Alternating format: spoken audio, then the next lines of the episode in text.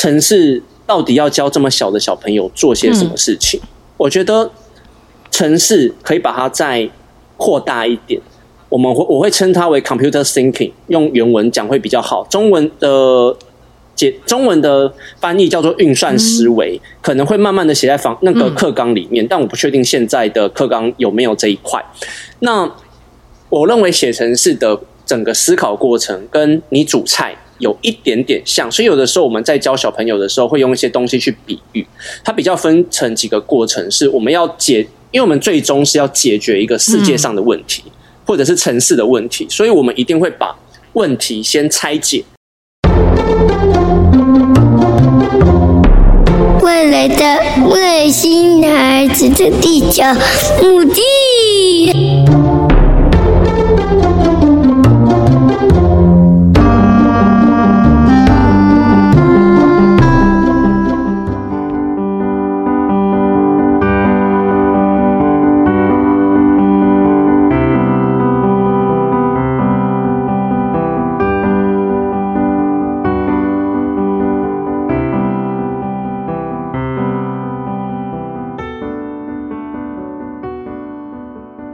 大家好，欢迎大家收听本周的《外星孩子的地球日记》，我是地球妈妈。那今天呢，我觉得，呃，整集的过程当中会让大家有一点点不飒飒，但是我觉得你会在这个不飒飒当中，你又会得到很多新的东西，我觉得蛮酷，而且邀请到一个非常优秀的一位教育家，嗯，但他其实也是一个新创者。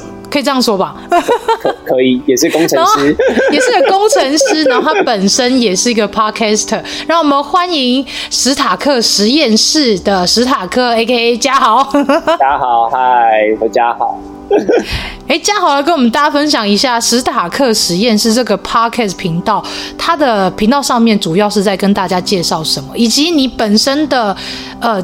教育历程啊，还有你自己本身的经历是什么？跟大家分享一下。我自己的频道呢，在做产业分析，还有科技的部分。那我在最近比较多科技的部分，是来自于跟各行各业的结合。毕竟现在的科技发展非常的快速嘛。那我们有些人不知道说，到底科技的应用到了什么样的程度？所以我曾经跟蛮多各行各业结合的，像律师啊、医生。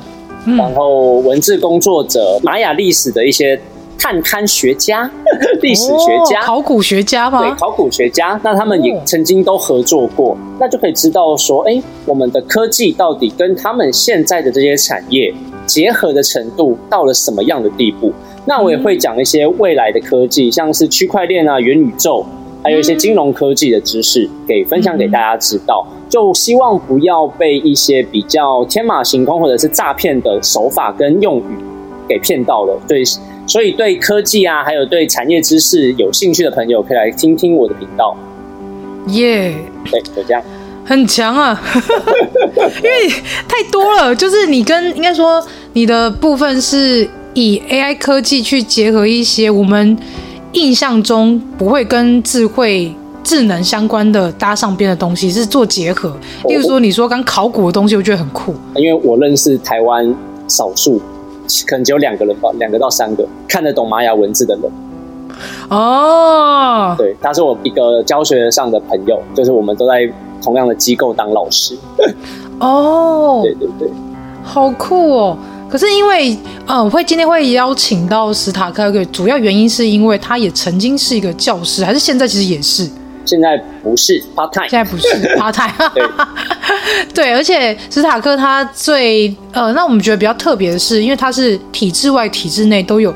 都有去参与到，所以他其实有用很多的一些呃想法，或者是有用他自己的一些专业知识来去教学。那透过这一层教学，其实在他在授课的过程当中，其实也激发出孩子有很多不一样的想象，以及他也在教学这段历程当中，去跟孩子有蛮多碰撞出蛮多有趣的点子，然后甚至是他们会去冲撞一些制呃应该说体制内的事情，所以我觉得蛮有趣的。再来。还是说，因为毕竟史塔克本身是以呃，就是在城市方面有琢磨，或者在数学方面有琢磨，所以对于很害怕数学的地球妈妈来说，今天邀请她来也是要跟大家来聊聊有关于数学跟城市以及智能，就是 AI 的这一块，到底对我们未来有什么样的帮助？对孩子对于教养上面可能会有哪一些的想法跟思维，可以再做一个更新的一个部分的一些进步等等的。所以我觉得邀请到史塔克实验室的家豪来跟大家聊这一块是非常适合。然后我觉得在整集的过程当中，大家一定可以听到更多不一样的想法，甚至是也有点颠覆你的思维。那接下来就请大家继续听下去喽。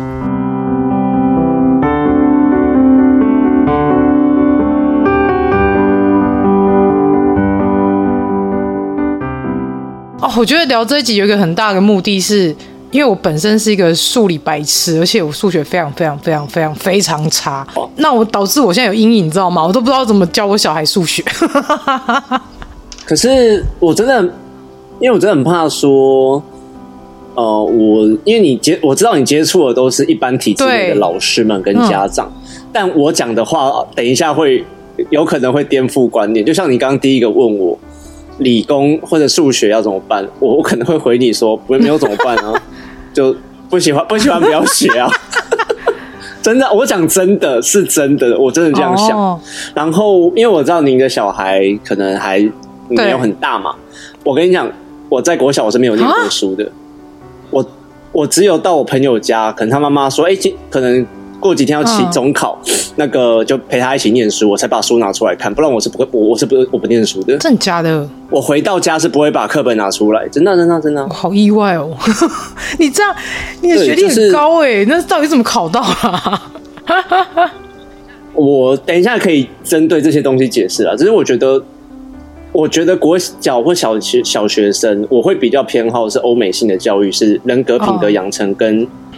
哦引发他们的好奇心，对这个世界的好奇心，嗯、的确是这蛮重要。对，有一些例子，有一些例子，我可以等下讲。的，我尽量回答。好，我会尽量回答。没差了，我觉得就是大家聊天，因为我觉得《外星孩子地球日记》这边算有很多是。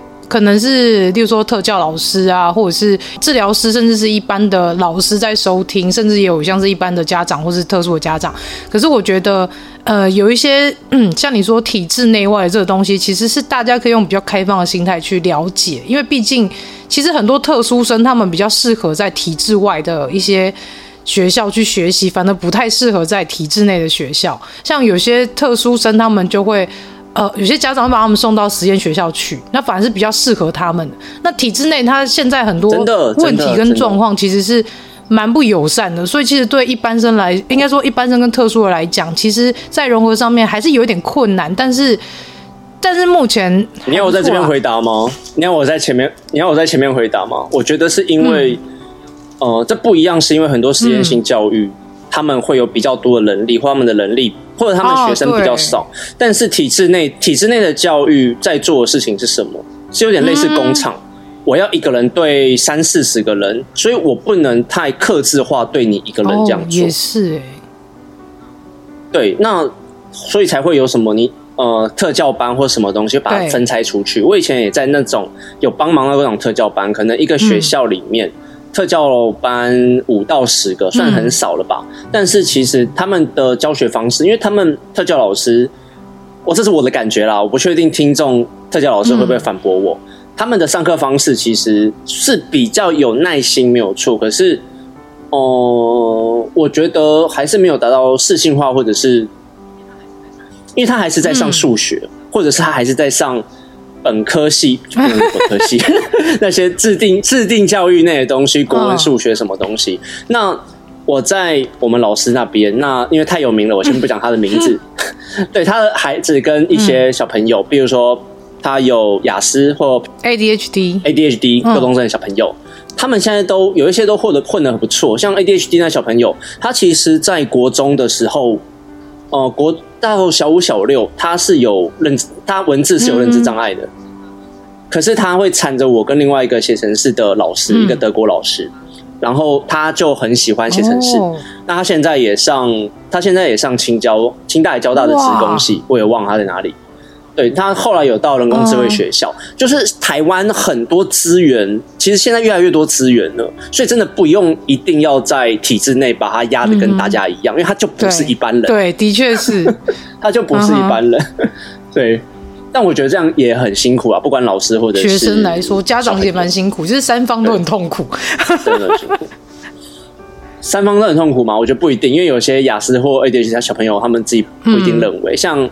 呃，我们老师的小孩，他那个时候是国中的时期，是不太跟不熟的老师或同学讲话。比如说，哎、欸，莎莎，你今天怎么样？他就看着你，然后嘴巴张开，嗯、啊，闭上，他就走了。啊，哦，好哦。那还有一种是，还有一种是，他们他跟他好朋友过来，然后你一样问他说，哎、欸，你今天作业写的怎么样，或怎么样，或者是哎、欸，你最近过得如何？他就会用。悄悄话的方式告诉他朋友，啊，朋友在解释给我们听。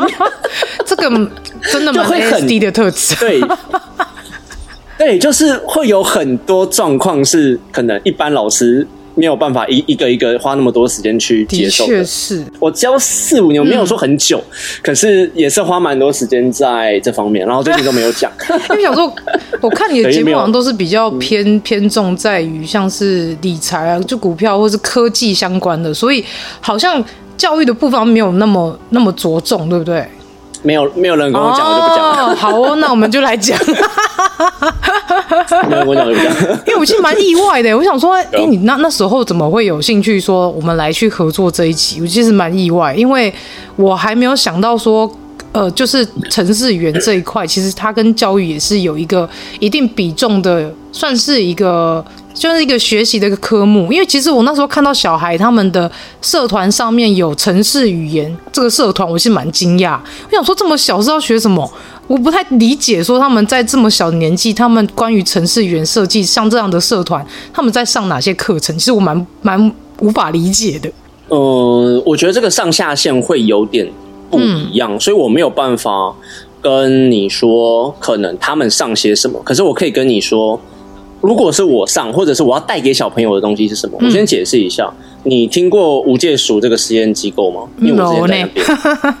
哦，没关系，反正我就我讲给观众听。好我解释一下我自己啊，因为我自己在念博士班的时候，我开了一个就是创新桌游的公司，嗯、那也有教授相关的课程。那我人也在无界塾这个体制外的教育机构里面，实验性教育机构里面，就是上课。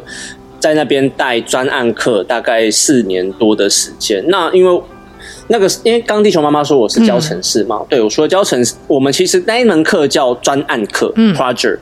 我们希望带给小朋友的是，他们自己用学习到的工具应用出来之后，融入整个社会。所以，我们我只把程式当成工具，我没有把它当成一个知识或者是必修。我们教完可能一两年的时候，他可以自己去选，他到底要不要继续学程式。因为我另外一个 partner 伙伴，他会教设计的东西，例如说一些绘图工具。因为我认为绘图工具也好，程式也好，它就只是工具，就像计算机一样。因为其实这一集地球妈妈一开始来问我的时候，你的访纲写了很多数学嘛，对不对？啊，我好多可以讲，怎么办？好等下慢慢讲好了，我 先解释一下。对，那我们专案课就是在这边。就是来教他们这些东西，那他们运用到了，比如说学习到了一个写程式的工具好了，那他就可以自己做出自己想要的东西出来。比如说他们最喜欢玩的是什么？他们一定会想要用程式写小游戏，他们会去推广给自己的朋友们、伙伴们，说：“哎，这是我做的游戏，然后好不好玩？”或者是小女生就会在里面画图，然后把自己的图丢到城市里面，然后动给大家看。类似这样，让他们有成就感。然后回到你刚刚问我说，城市到底要教这么小的小朋友做些什么事情？嗯、我觉得城市可以把它再扩大一点。我们会我会称它为 computer thinking，用原文讲会比较好。中文的解中文的翻译叫做运算思维，嗯、可能会慢慢的写在房那个课纲里面，嗯、但我不确定现在的课纲有没有这一块。那我认为写程式的。整个思考过程跟你煮菜有一点点像，所以有的时候我们在教小朋友的时候，会用一些东西去比喻。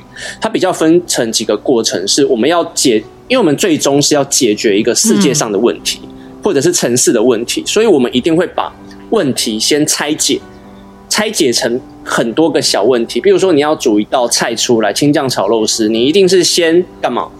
拿食材切菜，嗯，洗菜。备料对不对？这些东西都是你的小问题，嗯、然后再来是针对这些每一个小问题去看有没有规律或者是趋势存在。哦，比如说切菜，你就是要切成某个丁嘛，对，对不对？啪啪啪啪，都是它是规律的，啊，一刀一刀一刀，它是规律的东西。嗯、再来去找到他们有没有一个呃规律的法则出来之后，去抽象化的。去把它组合出来，比如说，你可以在脑中想象它炒出来是长什么样子，那最后再把它变成一步一步的指令来解决这个问题，嗯、去组合起来，就是先把它拆解出来之后，个别了解，再把它拼成一道菜。哦，有点像类似这个样子。对，我认为这才是可能是城市最主要我要他们学习的东西。所以有的时候你也知道说写城市是一行一行的城市嘛。嗯我有的时候就说，哎、欸，如果有人来问我问题，我会跟他说，他先不要去想程式嘛，他用中文跟我说你现在想做什么事情，然后把他的指令写在黑板上，用中文哦，写完之后，他再把它转换成城市嘛，我再我们再一一步一步想。哦，对，他们这样子做的状况下可能会比较好，因为我觉得这世界上所有的知识不是。不是一个一个独立出来的，很多东西是环环相扣，是建构出来，一层一层建构出来。对，虽然，对对，虽然十几年前那个建构式数学有点对，吓死我们家长了。对，可是我觉得不能说对或错，我觉得可能是那个时候台湾的设计没有到这么好，我觉得就慢慢来了。哦、对，我觉得慢慢来。也是啊，因为现在的教育环境其实也是慢慢的一直在调整到最适合现在趋势，然后也是最适合孩子们去学习的一个阶段。但我觉得就是以城市来说，因为其实我不知道创客跟城市这个东西是不是又有点关系。完全没有，没有，Maker 是 Maker，因为 Maker 的，嗯、呃，比较 Maker 那个时候也是我们专案课的一个项目了。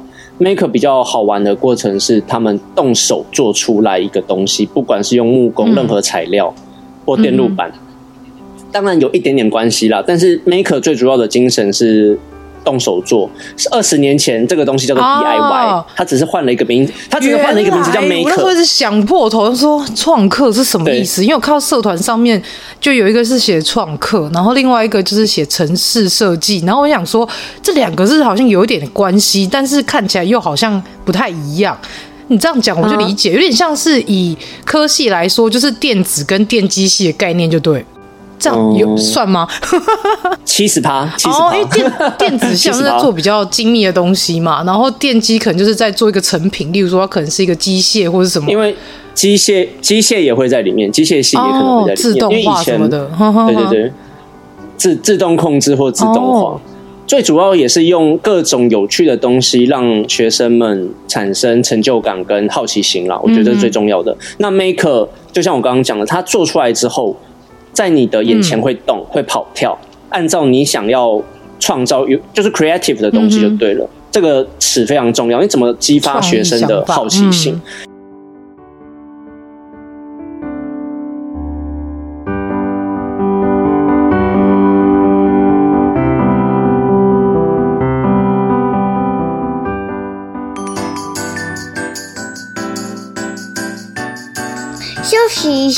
马上回来。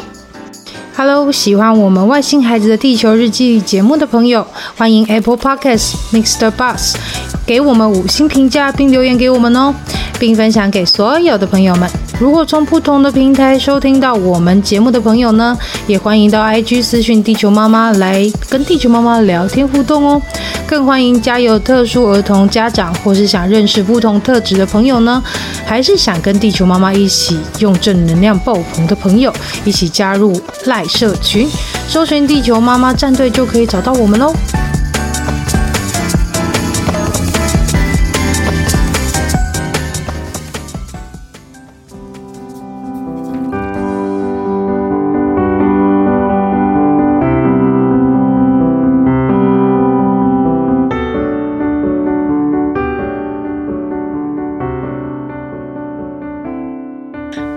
像我有一个学生叫陈一彤，他是现在最年轻的西洋剑国手。那他以前在我们专案课 Maker 上，他就自己跟老师玩，做出了一个可以跟他击剑的机器人。哇塞！对，就是真的很大，就真的是跟人类一样大哦，一样高。对，两三年前，对。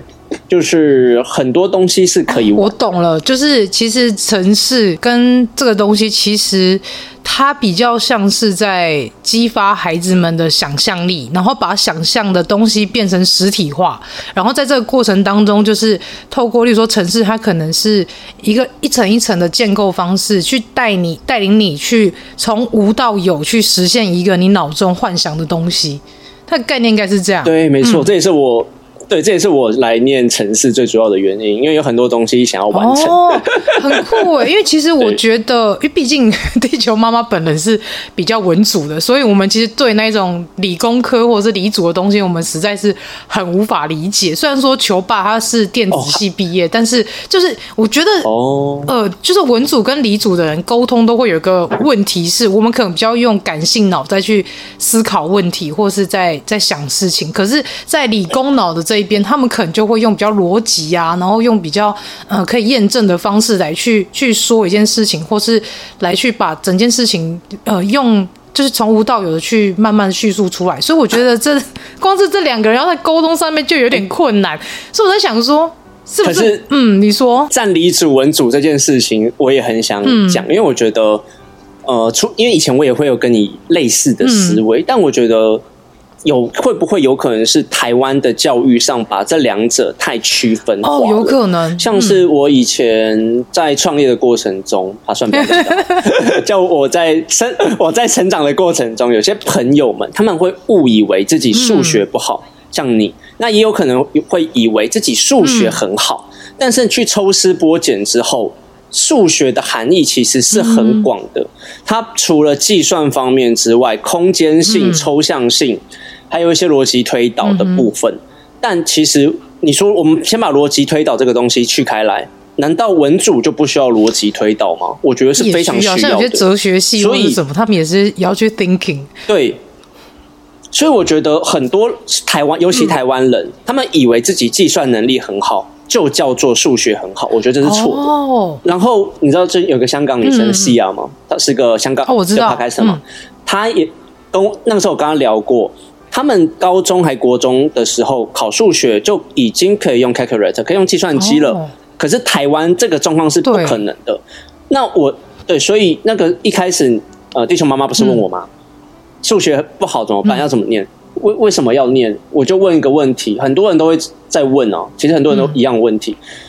嗯、呃，我念那么多数学，我长大到底要考什么？对，对，那反过来思想，那为什么就可以不要念？你得到你自己是最低标准，嗯、就是看小孩啦，他给自己的标准跟期待到底在哪里？嗯、对，像我自己大学的成绩单，我的城市设计或数学是九十，将近一百，可是我也有很多科系，我有很多科目被当，嗯、也是六十分通过。就是那你你要想，就是自己要去承担这个风险。比如说成绩单拿出去以后，谁会去看你的成绩单？比如说第一份工作。嗯或者是以后要申请的研究所或博士班，我们怎么去解释这些部分？嗯、而不是有些人会给自己很大的压力，我每一个都要一百分。可是我觉得不可能啊，整个世界上就没有这么完美的事情。对啊，我觉得就不可能啊。哦，所以其实这样。听起来，其实我有个朋友，他是数学系，然后去转到那个大传系。他因为我们都是转学生，所以他曾经有跟我讲一句话，他说：“数学不好是因为你看不懂题目，那就是来源自于你的语言理解的问题。”我那时候听到这句话有点震惊哎，然后后来想想好像也是哎，因为数学其实有很多就是用语言下去去。呃，去有一些题目或是什么，其实你要看得懂题目才会去写，才会去了解说怎么算。所以我那时候听到这句话，我有点惊讶。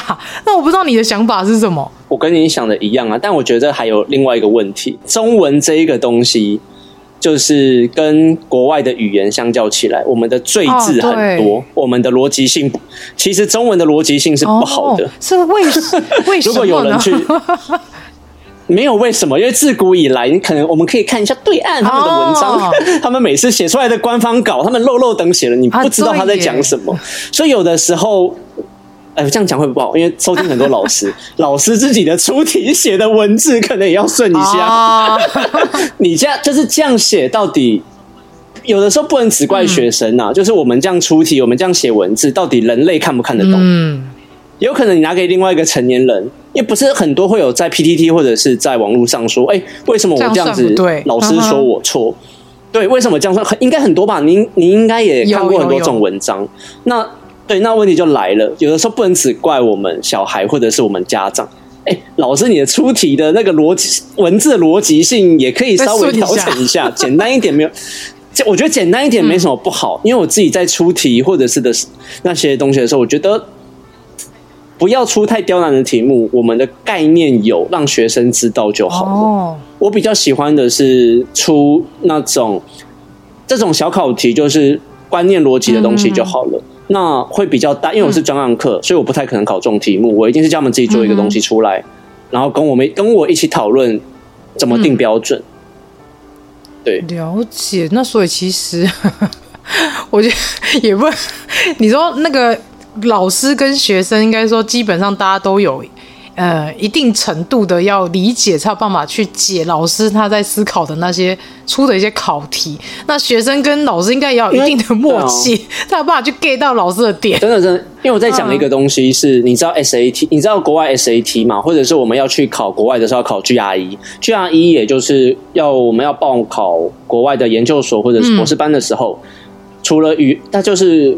一些数学或逻辑题目，嗯、台湾人最亚洲人最常发生的是看不懂题目，呃，应该说看不懂英文，他不是看不懂题目，哦、但数学是完全没问题的。那这代表什么？代表我们的数学都教很难，都教太难了，而且都教的非常转弯。哦、我们会我们会觉得，就是可能题目要有难度，或者是怎么样才有鉴别度。嗯、所以我觉得这个东西真的是见仁见智了。嗯、对，那。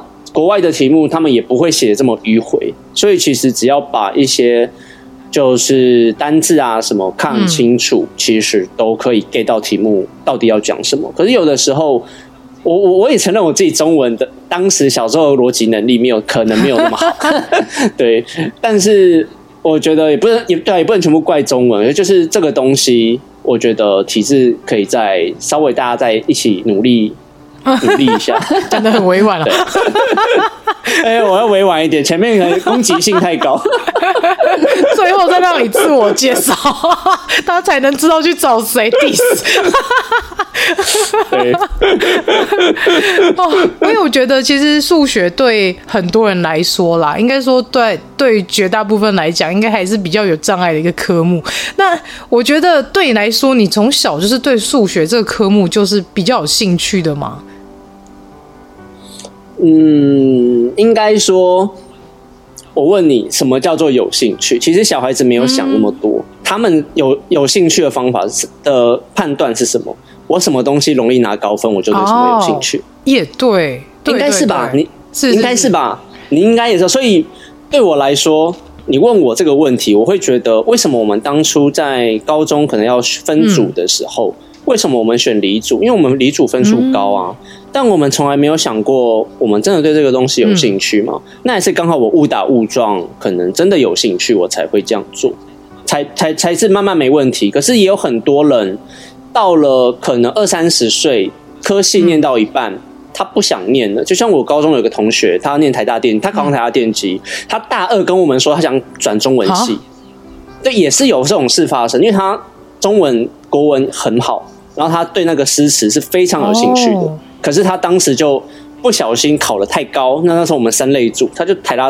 他就填台大电机，嗯、对，也是有这种状况啊。哦，所以我觉得那个时候就我很前面我就讲说，就是我以前不念书嘛，嗯、所以我觉得在从小怎么去找到去彻悟自己有兴趣的东西，嗯、我觉得比较重要。哦，我要再分享一个我学生的东西，啊嗯、他是一个，他现在在台大大气。嗯然后之前有跟我录录过节目，对，有一集天文的，他现在是天文社的社员。嗯、然后他那时候他我们是实验性教育出来的嘛，嗯、可是他国中那个时候觉得他的学习有点停滞了，他觉得在我们实，他觉得在我们就是体制外教育的帮助，可能他的学习曲线已经有点缓慢，所以他想要跳出去看看，所以他只花了一年的时间考到建中，哦、然后对，但我要我我这边要讲的不是他有多厉害多聪明，他只念一年或他只念半年，嗯、他想跟我表达的事情是他觉得建中的同学们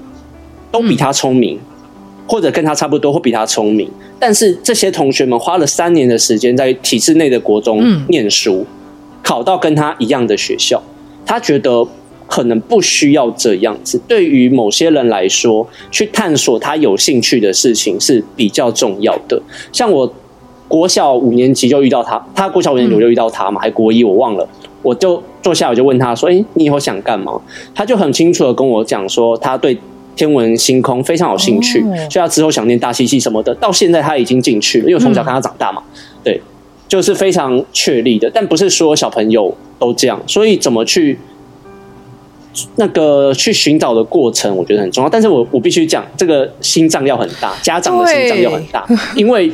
因为不是所有人都找得到。因为其实我觉得你讲到这一点，有一个我很想要探讨的一点是，其实我觉得现在的人很难去理解到自己真正喜欢什么，所以一辈子都在浑浑噩噩的一直在尝试不一样的东西，或者是就是按照你的父母他安排好的路让你去走，然后你可能走到一半，可能三四十岁才突然发现说，哎，这不是我要的。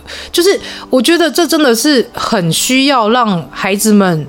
从小去多方面尝试，然后甚至是你刚说那一位学生，他从呃可能国高中时候他就去走体制外学校，然后他可能又要回来考试。那我觉得这这些部分都是在尝试。那即便你可能到大学的时候，你突然改变科系，那其实也无妨，因为其实你在学习的阶段当中，你无论花了多少时间，只要你有办法找到你心爱的事物，然后你想要一直钻研的东西，我觉得这就是非常重要的一点。对，这我觉得这个就是。策略性的问题了啦，嗯、还有风险控管。嗯哼，对，就是这个风险到了这么大以后，但我哦，我前面讲了正面的例子，那我可以讲负面的例子，嗯、就是我们的我还是有学生到了高三考完试，他是没有学校的，然后他也不知道什么东西比较好，嗯、对他就是没有不知道哪边有兴趣，当然可能还是有，比如说艺术方面或三 D 建模方面，嗯、他还是有一个比较。有兴趣，稍微有兴趣的科系或者是兴趣专长，想要去研究，可是他会他的决心就没有那么强，嗯、也懵懵懂懂的。但我觉得这就是人生的对对啊的选择性跟策略性，在这边、哦、就比较负面的例子了，就是还是有可能有没有学校念，或他也不知道要干嘛的。可是如果像这样的话，如果你是家长，你会怎么办？我觉得，嗯，我觉得可以，这个要讨论。球妈会觉得教改台湾的教改对你来说是怎么样？我其实有点混乱，你知道吗？因为我真的是觉得台湾的教育的这个改革状况，然后甚至是什么课纲啊，一直在一直在修正。然后其实你修正到后面，已经有点搞不清楚到底在修什么。然后好像想要去模仿西方国家他们的教育体制，可是好像又没有办法模仿到非常的想。然后或者是可以。让孩子们去从这一套的模式中去学习到西方的精髓，或者是可能得到更多的启发、更多的创意等等。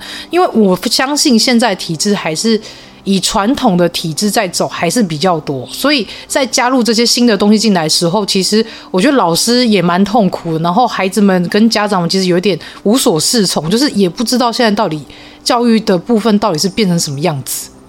那你会？那你觉得我们以前考联考，我不是考联考啦，我只是用这个名词来讲。比如说一试定生死，嗯、这种方法是好的吗？我觉得也不好。OK，那我我我我大概讲一下下，我想想怎么讲。嗯、因为我其实算比较像是慢慢的体制改革下的受益者，因为我其实是非常不会考试的人。哦、因为大家都听到我前面讲，我就知道嘛，我我不太念书，我都在我比较喜欢实作，嗯、所以其实我。在念书方面或比较粗心方面，我在写题目、阅读方面是比较相对有障碍一点点，当然不会那种看不懂文字什么的。但是我考试出来的那种东西，跟很聪明的同学或建中的朋友们，我不可能跟他们一样，对，我不可能这样子做。所以教改，我认为他最大的受益者是最大受惠的学生是他们真的有，他们在呃高中以前就有找到一些兴趣，或者是有一些成绩可以拿出来表现的人。嗯这些人是受益者。那我们刚刚不是有讲到说，有些人试了很多年找不到兴趣，或者是没有方法吗？那他们就可以用传统考试的那个方式去做。我觉得就分流，让可让找得到兴趣，而且已经有一些小成绩、小成就的同学们，可以靠这个方法推上去那个科系。就像我前面有讲到一个 ADHD 的小朋友，他写程式很厉害，他国中、高中就可以做那种马达车，就是。地上有画黑线嘛？他就可以写程式说，我的车子就要判断黑线去走，走左转右转什么都可以。对，他可以自己写那个东西出来，然后他也有 maker 的成分在，他就可以自己组装一台电动车。那这种小朋友为什么青台青椒不要他？一定要的啊，对不对？嗯。可是相对于这种学生来说，有其他更多找不到方向的人，那就去用以前的方式嘛。你可以把这个过程。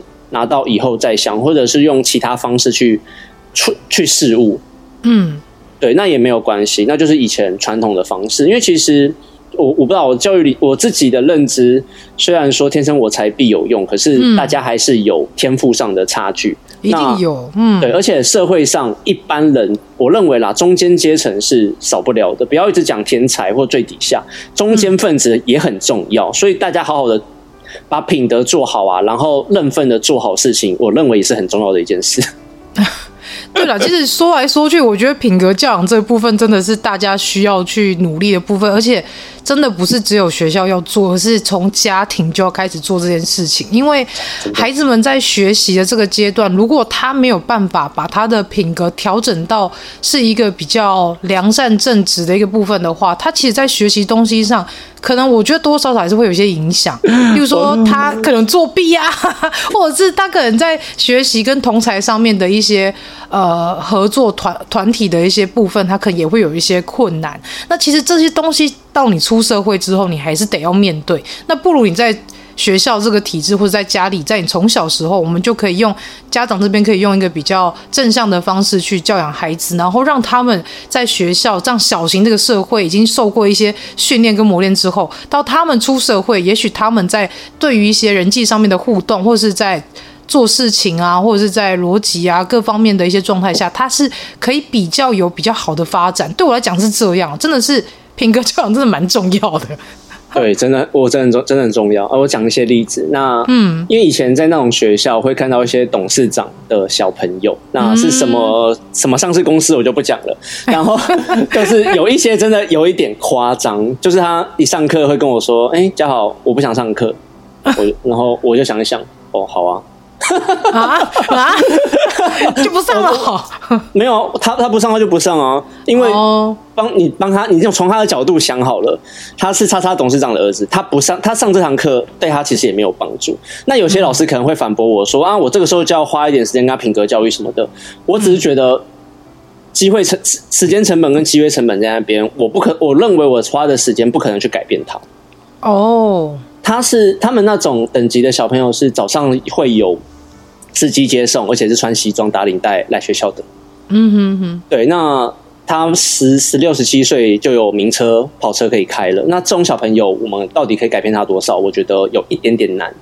嗯，有。对，我自己我自己会这样觉得啦。那可以跟大家分享的是另外一个是 Project Base 的上课方式，它是一个国外就是促进大家合作完成一件事情的教育方式。嗯、然后那个时候我在、对对，我在台大。就是有一堂课，我们设计给大一学生玩，就大家一起，就是分组，然后做出一个很难的专案出来。那个时候是做电动车，嗯、也是做马达车，嗯、就像我刚就我刚刚讲人工智慧小朋友那个做的东西。嗯、然后对大学生的事情，他他国中生就可以做到，好强哦，好强。对，反正那堂课我们就是要做出。团队一起做出这个东西来了。那有些人可能比较擅长写程式啊，有些人比较擅长组装马达车啊，嗯、或者是设计一些东西，这是马达车可以怎么跑的地图出来给大家玩。嗯、那中间的训练过程，我们就把中间的过程跟结果，我们就把它写成论文啊。因为那个是跟一个师大的老师们一起合合作弄出来的课程。对，嗯。然后我想表达的事情是，刚刚球妈讲的没错，很多合作沟通完成一件事情，真的是很不容易。那个时候，我们以前可能有的时候会想的很天真，合作是一件很简单的事吗？我觉得不是，嗯、不是，不管是跟超 对超难，真的超难，只要遇到人都很难。每个人都想着你又不知道，然后你又不能一直按照自己的想法，就是要大家配合你，因为这东西一定是要互相讨论，然后一定要有一方的人可能是去去呃去妥协，那可能有一方的人他们可能要去理解彼此之间的想法，然后再去把这些东西融合成最终你们要的那个结果，这很难呢、真的真的很难，没错。而且，哦，刚我们讲到体制外、体制内嘛，其实体制内，我我认为这两者会慢慢往中间靠啦。很多体制内的学校会用更多多元的资源啊，往体制外那边走。然后体制外，我我自己的观察啦，有有一些体制外的教育会慢慢往中间靠，因为他们还是需要制度。太开放，很多家长的心脏不够大，他会去质疑学校。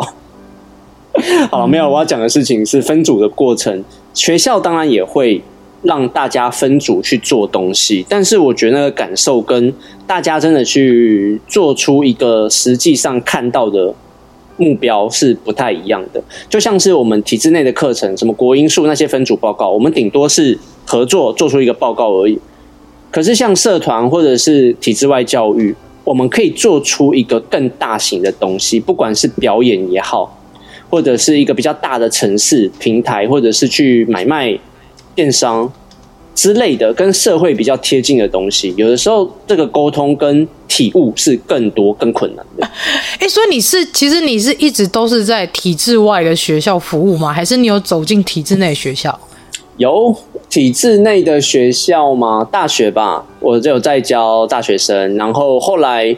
台湾发展研究院有找我在台中的一个台湾的一种教育改革吗？教对，嗯、呃，类似吧，就是有点产业转型，把一些二度就业啊，或者是一些成年人，他们如果想学不同的东西，就会在外面找不同的业师或教授来开课。那我也是教城市。哦，就是像是那个有一些学校他们会开那种在职专班那种概念，对对，类似类似，对哦。对啊，然后之前也在行政院教过公务人员哦，然后之前也有几间大学有录取当教授，嗯、可是我可能不会去。哎，为为什么？嘉豪为什么？这名字太菜奇啊！好想再多喊几下。薪薪水考量啦，然后还有一些人生规划。我跟你讲，一开始的时候我们有想去，我那个时候跟我们老师还有一些朋友们，我讨论完之后想说好，我去，因为我一边可以当 podcaster，一边可以创业嘛。但后来今其实今年状况有点不好，不是我。大环境啦，就很多 case 的状况谈不是这么顺利，所以当教授就是如果只剩下薪水，还有一些东西的话，我觉得有点累。那那如果像以你这样教职的经验来说啊，你觉得你目前看起来这些孩子、这些学生，你觉得他们有什么不一样的想象中有没有什么不一样？因为我其实蛮好奇现在学生的想法，还有现在的家长，我讲我讲一下什么。我上次去录音室录音的时候，碰到刚好碰到四个十八岁的女生，嗯、然后他们刚好要上大学，我就问他们教育改革的问题，然后不是有那个教育历程，那是什么？那是什么什么历程？学习历程哦，就是他们高中开始要记录他们这三年的学习历程。其实那时候负面的新闻跟消息蛮多的，所以我就直接问他们说：“哦、这个东西到底对你们有没有用？”其实他们给我的。答案是蛮正面的，我还蛮惊讶，他们不觉得是个麻烦。嗯哼，对，虽然我这样讲，可能大有一些人还是不相信，可是我实际访谈到，的确是还是有这种 case，他们会觉得这些学习历程对他们来说是一种学习的检视吧，他们知道这几年在干什么。但对有些人来说，他们很刻意的，就像我前面好像我讲说，我就是要每个都一百分，他就是要盯到一个完美的境界。那也有可能有些老师或者是家长会反弹，会觉得反对我刚讲的东西，他们会觉得，哎，我如果不这样做，不，如果我不军备竞赛的话，可能就上不了好学校。可是我觉得这种东西就本末倒置了，这些东西是给那些真的很突出的人用的。嗯，我自己觉得啦，我自己觉得就是他们可能某些东西是真的很棒。那他们就是可能会用学习，假设可能会用学习历程上比较符合他兴趣，或者是比较他心目中满意的科系。他那个学习历程其实是在记录他们在是高中三年可能做了哪一些事情，或者是可能有去学习，例如说不一样的社团或是技能的东西吗？对，他对有些人来说是额外的，因为大家体制内教育就很累了，那这个东西又让他们更累，但我们。体制外是从小就要做这件事，我觉得这真的很棒哎！其实我有一度想要让我孩子去去实验学校，可是学费太贵了。哦，这个贵了。我解释一下，真的很贵，嗯、就是可能都七八万以上一个学期，而且而且有一些都三个学期。对。然后，但是呃，解释一下为什么会那么贵啦？因为有些人可能会觉得啊，你们就是要敛财啊，还是什么？但问题就是补助的问题，嗯、因为不管私立学校或公立学校，是可以从教育部。不拿钱，但是实验学校没有，所以问题就差在这边。他等于要自己自己吸收，然后转嫁给消费者。哦，对，因为其实体制外学校，就像这些实验学校，他们其实更注重的，像你说，可能在实作方面，以及就是他们在品格啊，甚至是他们在学习一些比较基本的东西，而且他们是手把手的带着做，所以我觉得孩子他们在。这些这样子的一个体制下面的学校去学习，其实是对他们来讲是更深刻，而且可以在在这些过程当中去找到他们真的有兴趣的东西。那。像我们本身都是体制内出来的孩子，就是我们自己就会知道说，我们从小就是可能读的就是国立编译馆的书，然后就是按照这一些科目，呃，这些教育部塞给我们这些科目，然后一个一个去学习，然后可能你学习到最后，你也不知道你自己喜欢什么，你想做什么，反正是透过一些像是社团啊，然后参加一些活动比赛，你才慢慢理解到说，哎，我好像是比较喜欢音乐方面，我好像比较喜欢艺术方面，可能要透过这些。一些不是课堂学习上的一些部分，来去了解到自己自己的兴趣跟喜好。那我觉得体制外学校，他们就是从一开始就是在带你去摸索，跟带你去探寻你喜欢或是你可能会有兴趣的事情。所以我一直在想说，如果我们未来的一个教改方面可以有一点点的程度来去用体制外学校的一些做法来去融入的话，好像是比较适合未来孩子们他们的发展。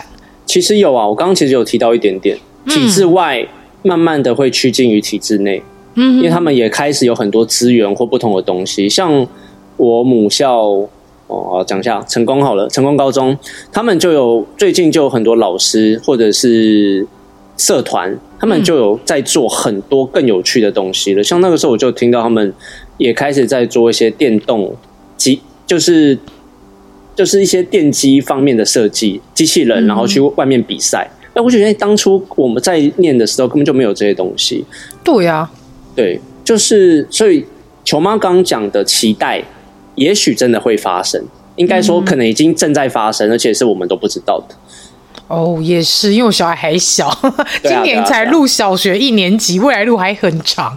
对啊，因为其实我们嗯，孩子是特殊生嘛，所以其实我们都都有一直在思考说，就是怎么样的教育环境是比较适合这一群特别的孩子，尤其是因为我觉得有些孩子他如果是有 ASD，可能他有泛自闭类群的，或者是有 ADHD，就是那种呃冲动型的啊，或者是有注意力不集中的孩子，其实他们都有。